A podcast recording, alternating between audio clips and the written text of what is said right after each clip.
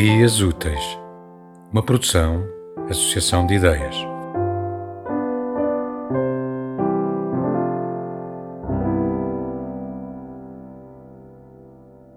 Infância. Não sei se te cheguei a contar sobre o meu ponto de fuga. Comecei por me esconder nas casas em ruínas.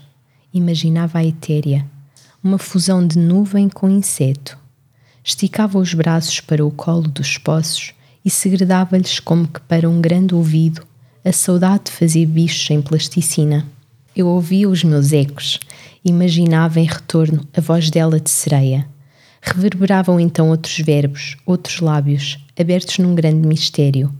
Eu escutava, transformava-me numa pequena fera tragicamente feliz.